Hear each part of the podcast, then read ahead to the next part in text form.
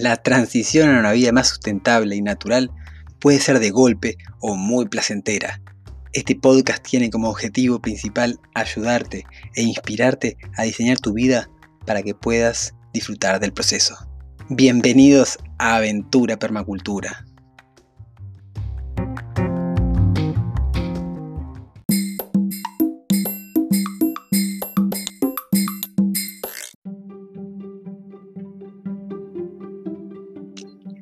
Buenas, buenas, buenas. Otro episodio de Aventura Permacultura desde la noche serrana, con los grillitos sonando de fondo. Ahí bien, bien satisfecho y también cansado de este fin de semana, de mucha movida acá en la comunidad, de mucho trabajo interior. Y ahí con un vecino le contaba que el podcast de ayer fue las ventajas de vivir en comunidad. Y estábamos justo bien trancados en un tema. Y me dice él debe hacer las desventajas de vivir en comunidad.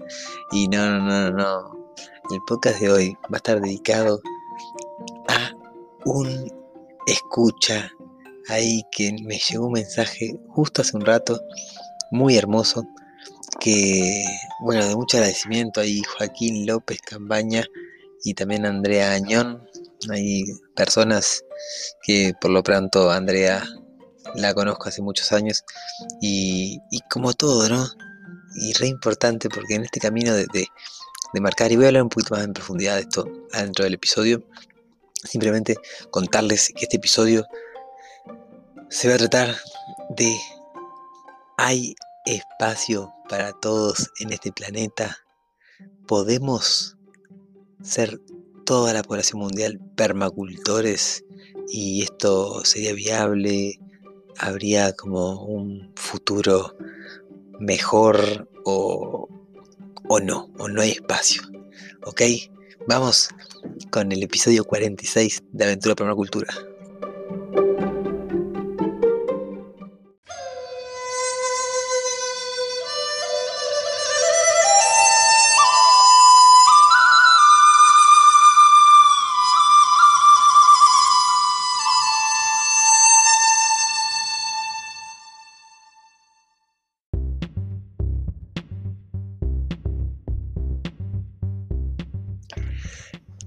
Interesantísimo el planteo de Joaquín que me, trae así como a una reflexión pura, ¿verdad? Una reflexión mía. Si bien dentro de la permacultura hay un planteo respecto a esto, tiene que ver más con la población, con el aumento, con la curva exponencial de la misma.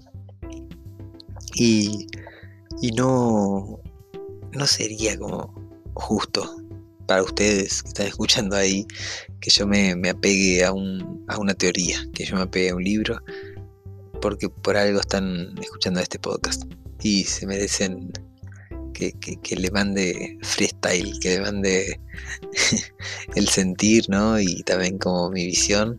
Así que me voy a tomar el atrevimiento de opinar frente a un tema tan, tan interesante que trajo Joaquín. Que miren, escuchen la pregunta cuál fue eh, exactamente, ¿verdad? ¿Es la permacultura una forma de vida sustentable a nivel de especie? Es decir, si todos hubiéramos, si todos los humanos fuéramos permacultores y decidiéramos vivir en el campo, ¿sería sostenible? ¿Darían las tierras? ¿Podríamos todos estar cerca de recursos hídricos? Somos tantos millones que me surgió la duda si realmente sería posible un mundo con la permacultura como estandarte.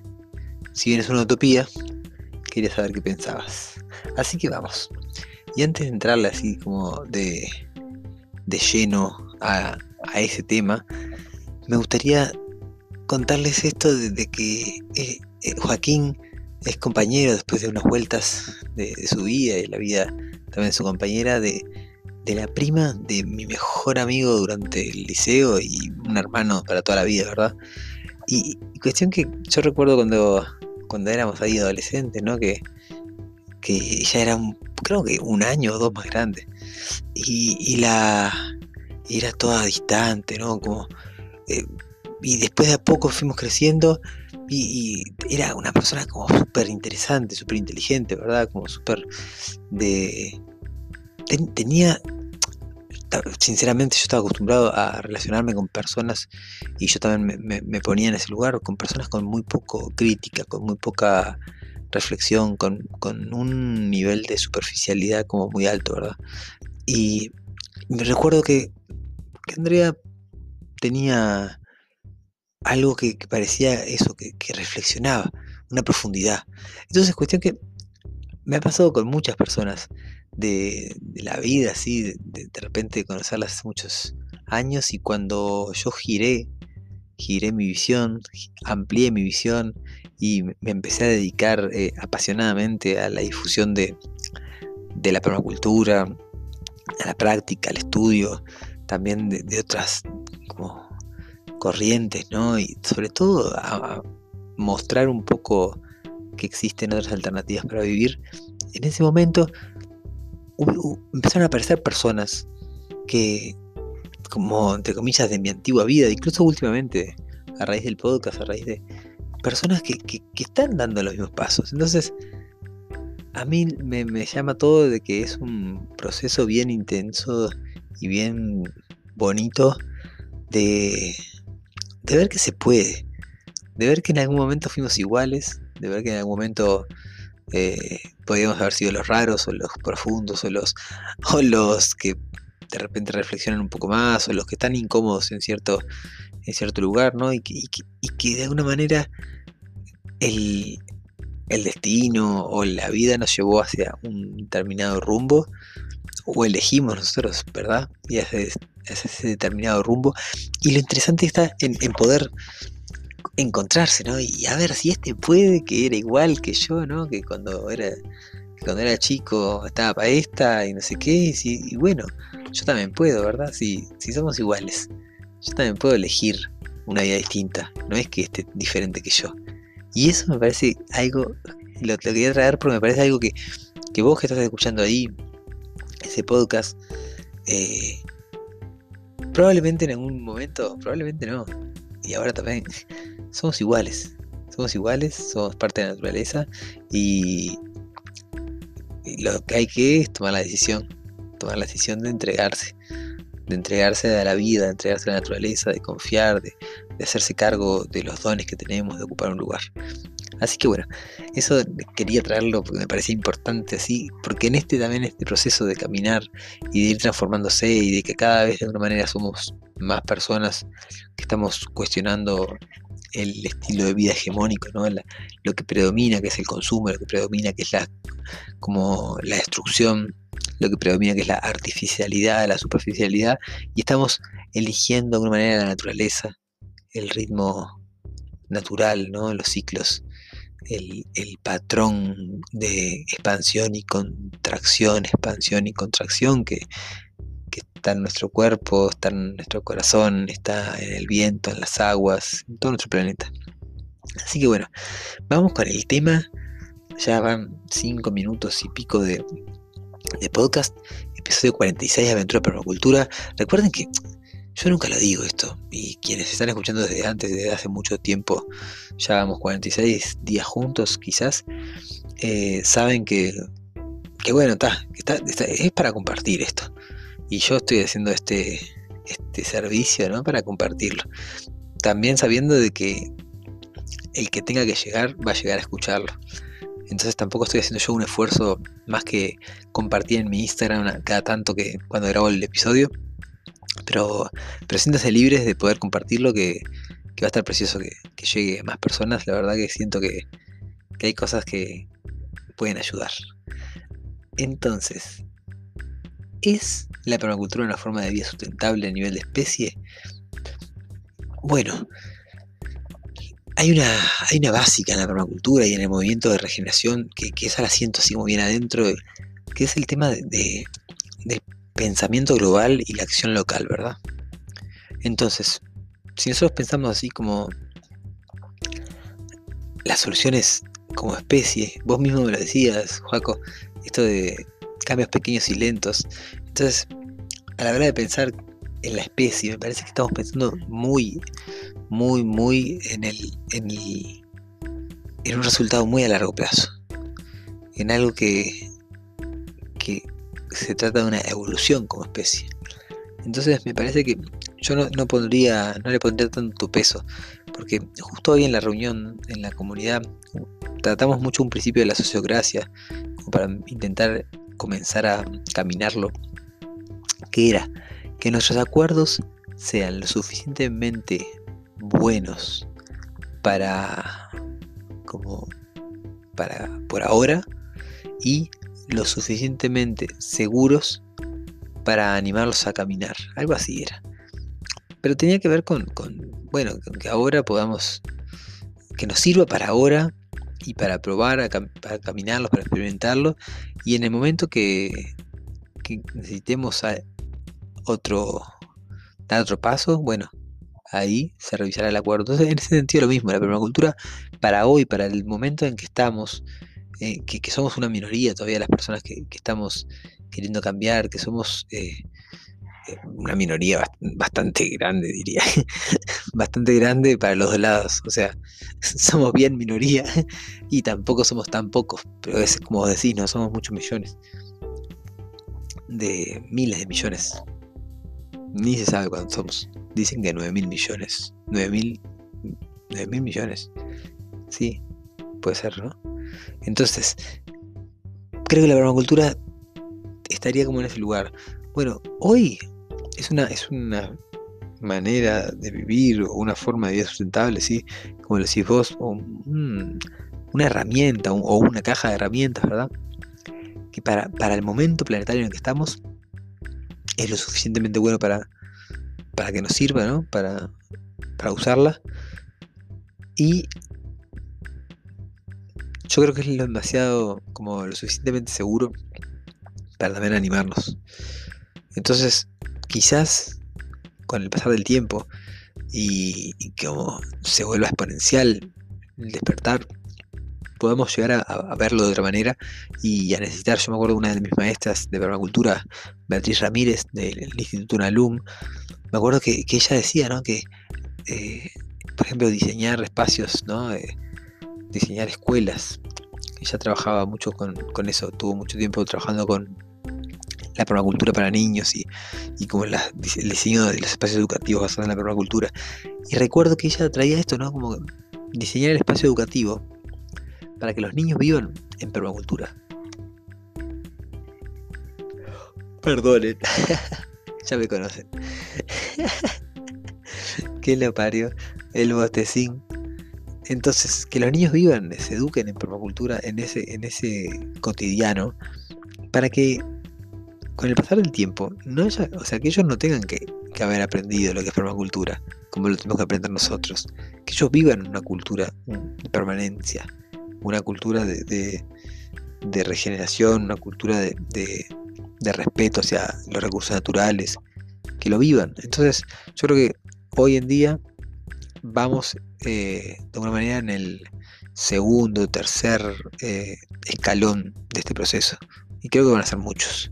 Así que bueno, por ese lado, creo que no tiene, no tiene del todo sentido pensar ahora en toda la especie, sino como que en soluciones pequeñas y lentas, en ir paso a paso y cuando, bueno, va a llegar un momento que, que se va,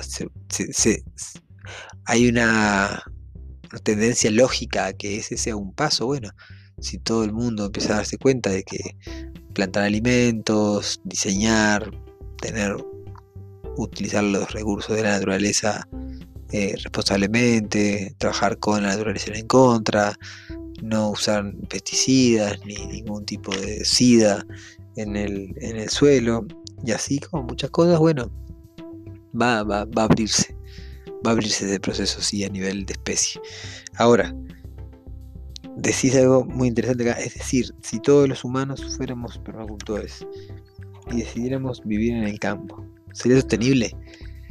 Y, bueno, ahí esa pregunta me parece que se responde sola, parece que, eso depende de las prácticas que tengamos, ¿no? Y, a la hora de ser permacultores es algo que siempre cuestioné mucho y que nunca tampoco me, no sé si alguna vez me identifique si dije soy permacultor o si acepté que alguien me diga, ah, el, el permacultor Aldo Ferrer.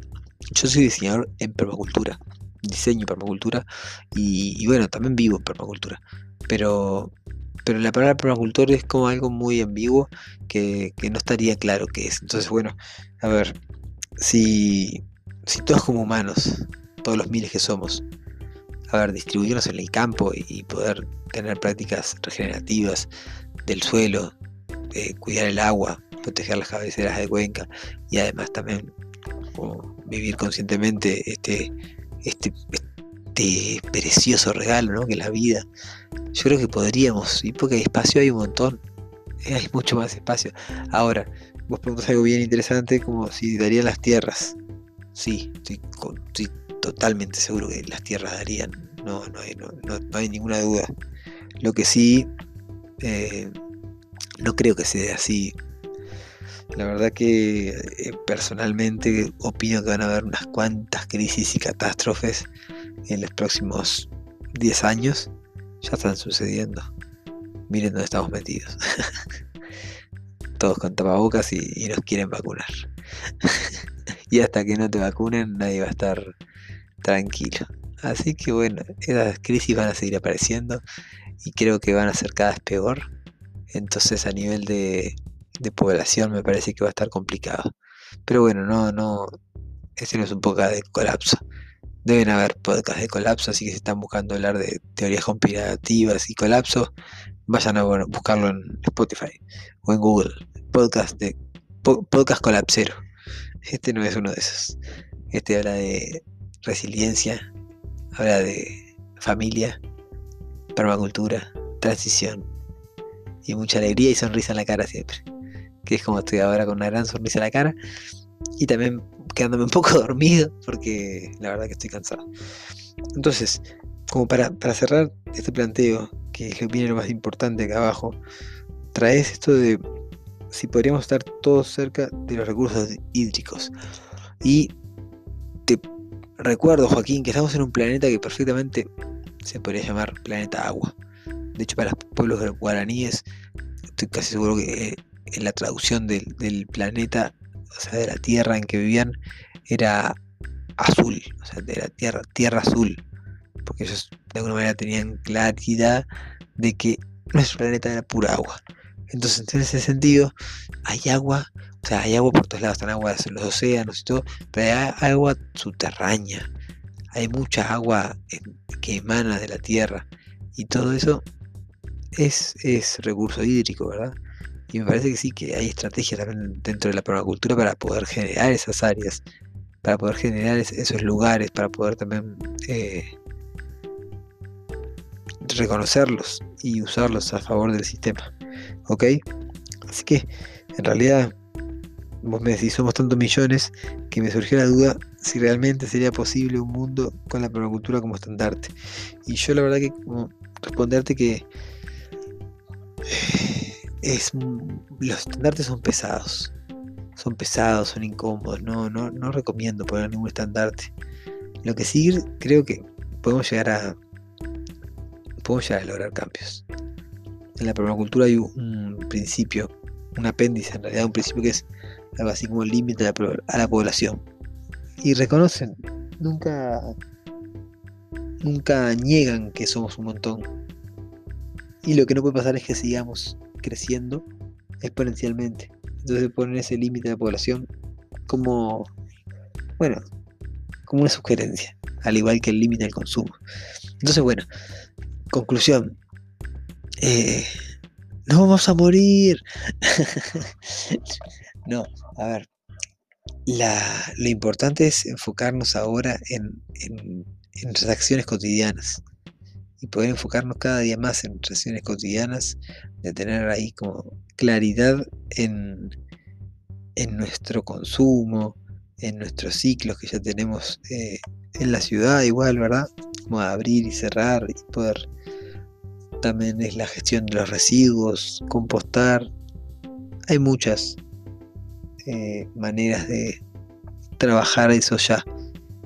y, paso a paso iremos con movimiento desarrollando estrategias y desarrollando y, también reconociendo iniciativas que deben estar por ahí en el mundo y quizás eh, no tengo duda de que lo haya, de que haya ya eh, lugares en los que este, esta utopía que decís vos se esté dando.